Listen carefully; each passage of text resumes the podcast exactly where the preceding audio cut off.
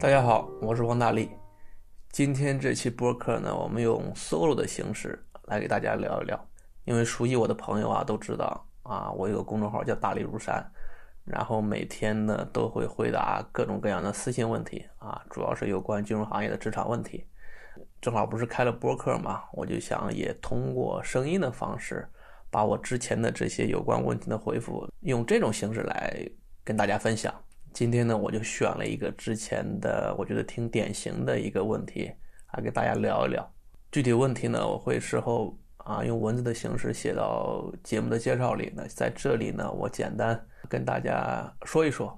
问题呢，就是一个读研一的学生，他身边很多同学在行研做实习，也就是券商的研究所。那他自己呢，是在券商投行做债做实习。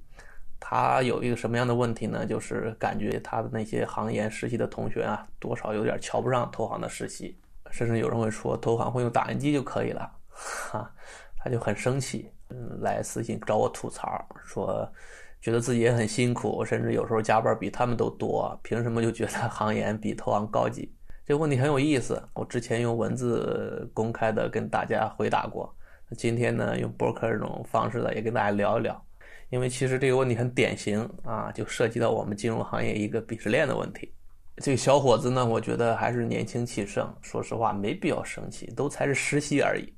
无论是在投行的他，还是他那些在行业实习的同学们。啊，这都不一定是他们真正的职业生涯开端，毕竟也才刚实习，对吧？你金融行业无论投行也好，无论行业也好，实习的竞争还是比较激烈的啊。你实习也不一定能留用嘛，对不对？当然了，我对他们有这种心态还是比较能理解的，毕竟谁都有年少轻狂的时候，包括以前的我啊，在我第一次爱上一个人的时候，不对啊，走错片场了，在我第一次爱上一个职业的时候，就觉得自己这个职业是最好的。啊，哪怕当时是在实习啊，也会一会儿看不起这个啊，一会儿看不起那个的。其实呢，只是为了能在外边炫耀一下，或者说就是一种心虚的表现啊，生怕外人不知道自己能在这行里边实习一样啊，自己有多牛逼什么的。但无论哪个原因啊，终究都是如鱼饮水，冷暖自知。其实不足为外人道也。为什么呢？因为外人并不是真的关心你在这个职业里过得好不好，混得好不好。特别是你的同龄人，特别是学生群体，人家愿意听，人家愿意跟你聊，那只是为了拿你的实习跟自己的这个实习来做比较。同样的道理，如果你非要去跟你的同龄人去讨论这个话题，那说实话，在你的内心深处，其实也只是为了做比较。所以，当你们在讨论这个话题的时候，那本质上就是两个人在互相做职业上的比较。既然有比较，自然就会有鄙视出现的基础。只不过你们还年轻啊。而且都在实习期，各自职业的这个门儿都还没摸到呢，都谈不上去摸券商行业里真正的鄙视链。就像今天这个问题里说的，什么复印不复印的，这算什么鬼鄙视啊？跟过家家似的。今天力哥呢就跟你们聊一聊啊，也让你们提前摸一摸券商行业里的真正鄙视究竟都是些什么。各位如果有幸啊，真的进入券商行业工作了，那稍微工作一段时间啊，大家就会发现。在我们这个行业里，一般会按以下这三类进行鄙视。第一，收入上的鄙视。券商行业是个市场化的行业，其中的什么投行啊、研究所啊、资管啊、财富管理啊等等细分职业也都非常的市场化。这就决定了，在我们券商这个行业里，大多数投行的工作目标很单纯，也很唯一，就是为了挣钱，没其他的。那包括业外的人啊，他好奇我们行业，好奇金融，好奇投行。好奇研究所，主要也是好奇收入，啊，业内跟业外的互相比较，比较最多的就是收入水平，但是在这不同的比较之间呢，还有一些小区别啊。你比如说业内跟业外的比较，业外的人啊，因为不懂我们这个行业，不了解我们这个行业，所以呢，通常会看我们的这个 title 啊，去幻想这个 title 会获得多高的收入。比如我举一些最常见的例子啊，投行有个 title 叫副总裁。这其实，在投行业内是一个级别很低的一个 title，啊，那业外的人呢，听起来，哎，副总裁好像很硬啊，一听觉得收入很高，其实呢，不是这样。再比如说研究所，啊，就是行研，行研的职级里边有个首席，首席呢其实不算低啊，这个 title 一般就是这个领域里边算是这个业务做的比较厉害的了。但问题呢，行外人不知道，在券商行业里，在很多券商里有很多首席，他之所以能当首席，是因为在这家公司，在这个部门，在这个研究所，这个行业就他一个人看啊，没有下边的人啊，这就他一个人，这就相当于什么呢？相当于一个艺人公司里边董事长啊，你说这算真的董事长吗？啊，能过得上真正董事长的那种纸醉金迷的生活吗？对不对？而且呢，在我们这个行业里，还真有一些沙雕同行啊，他主动的去拿着自己什么副总裁啊，什么像这种艺人首席啊这种 title，去在业外，去在网络上去找存在感，去找优越感，这是一个不同，这是业内跟业外之间比较的特点。那业内之间的比较呢，就只会单纯的比较收入啊。不只是因为大家都知道啊，副总裁啊、首席之类的 title 在我们业内啊也都门清啊，不值钱。包括真正的领导 title，其实大部分时间在所有的同行眼里边啊，也就是个屁。你要知道，真正能让下属挣上钱的领导才是真的领导。在我们市场化的行业里边是这样的，那只拿领导抬走领导啊，在我们这种行业里边，那其实是个屁领导。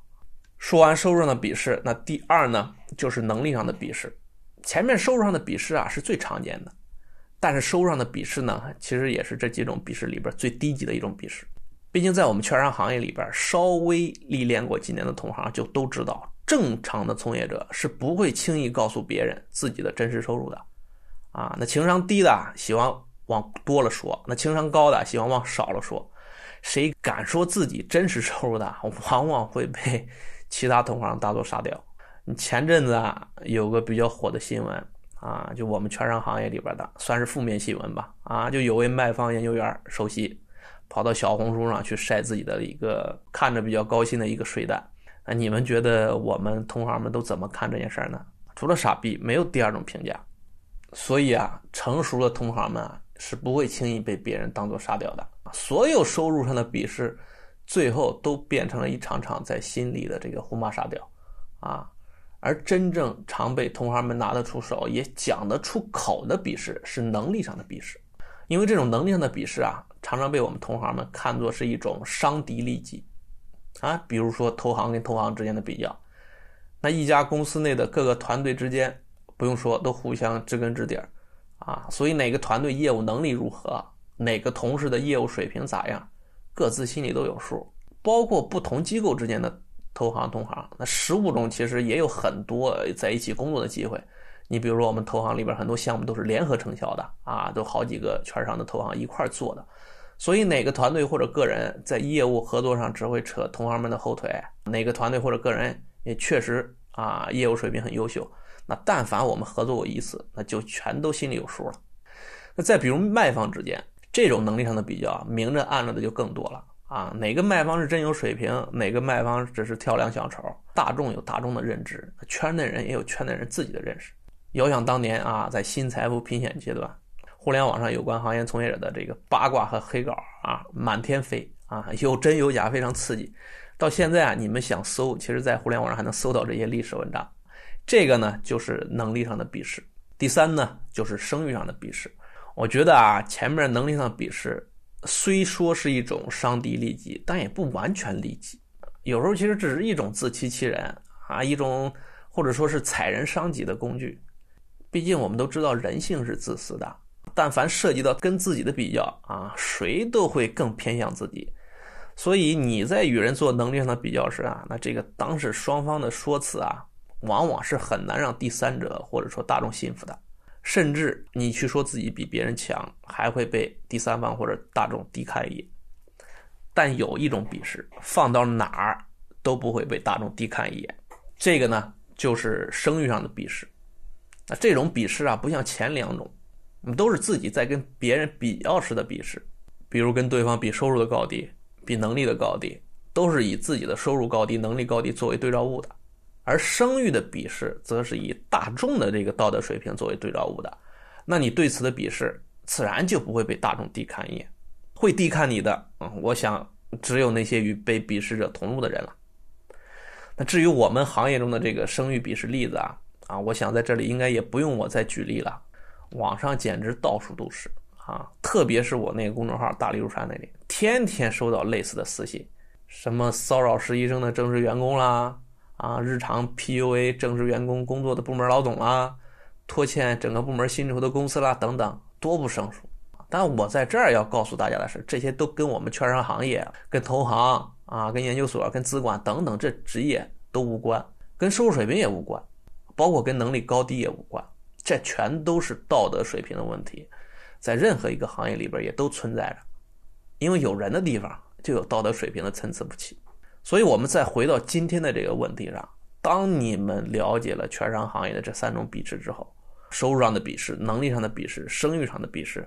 你们会觉得自己在鄙视什么呢？我想每个人都能找到自己的答案。好了，今天的播客就到这里，我们下一期再见。